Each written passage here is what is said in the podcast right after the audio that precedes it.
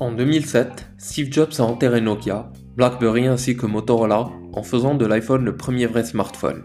En 2015, l'Apple Watch est né, détrônant ainsi Casio, Cartier et Rolex en devenant la montre la plus vendue en 2019, soit 31 millions d'Apple Watch. Apple a toujours su réinventer les objets du quotidien et en bouleversant les industries bien établies.